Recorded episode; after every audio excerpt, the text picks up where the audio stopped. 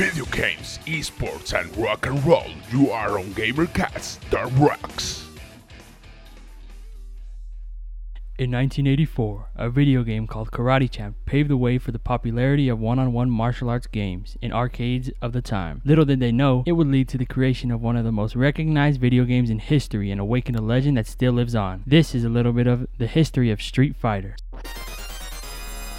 Street Fighter is a series of combat video games developed by the Japanese company Capcom. The release of the first title appeared in 1987 for arcades, reaching some popularity, but it was not until 1991 with its second title that it would consolidate as the cause of a true revolution and provoke the beginning of an era of fighting game successes. The first 1987 Street Fighter, designed by Takashi Nishiyama and Hiroshi Matsumoto, debuted for arcades. The player could choose to control Ryu, a martial artist from Japan, or Ken, Ryu's friendly rival, originally from the United States with the goal of competing in a world martial, martial arts tournament that included 10 opponents from 5 different countries.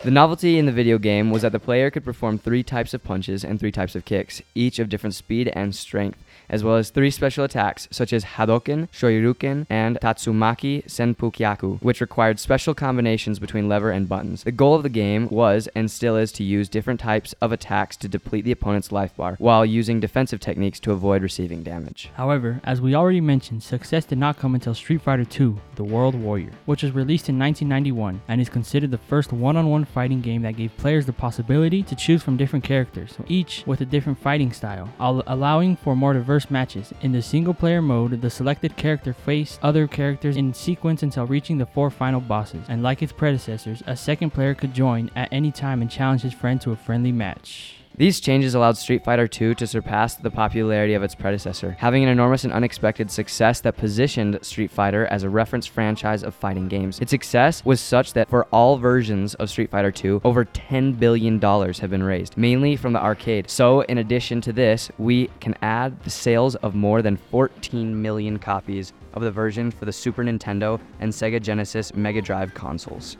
Street Fighter was a pioneer in the fighting genre by using combinations to execute special moves or attacks, such as pressing two buttons at the same time, executing diagonal movements with lever or direction movements plus buttons. In addition, it was with Street Fighter that Capcom created the combo concept with, with the fighting genre a name given to connecting several consecutive blows to the opponent without him having the possibility of defending himself, thus obtaining an advantage over the opponent. With each release, the characteristics of the video game improved and or expanded. Today, Street Fighter remains a recognized franchise worldwide, achieving great advances for the video game industry. Even for many, it is considered one of the pioneers of esports since almost its creation. Events have been organized using the video game to compete against other genre fans. In fact, how could we forget the famous Evo moment, number 30 which occurred in the finals of EVO 2004, where two of the biggest competitors in combat games of our current time had the most iconic fight in history. With just 30 seconds left on the scoreboard, Justin Wong with Chun Li was dominating the last round of the match as, Di- as Daigo Umehara with Ken had virtually no life left, but the unexpected happened. Wong executed Chun Li's super to end the match, but Umehara would do the impossible. Using the parry mechanic, he would stop the 15 kicks of that super, and then apply a combo of Ken to win the match.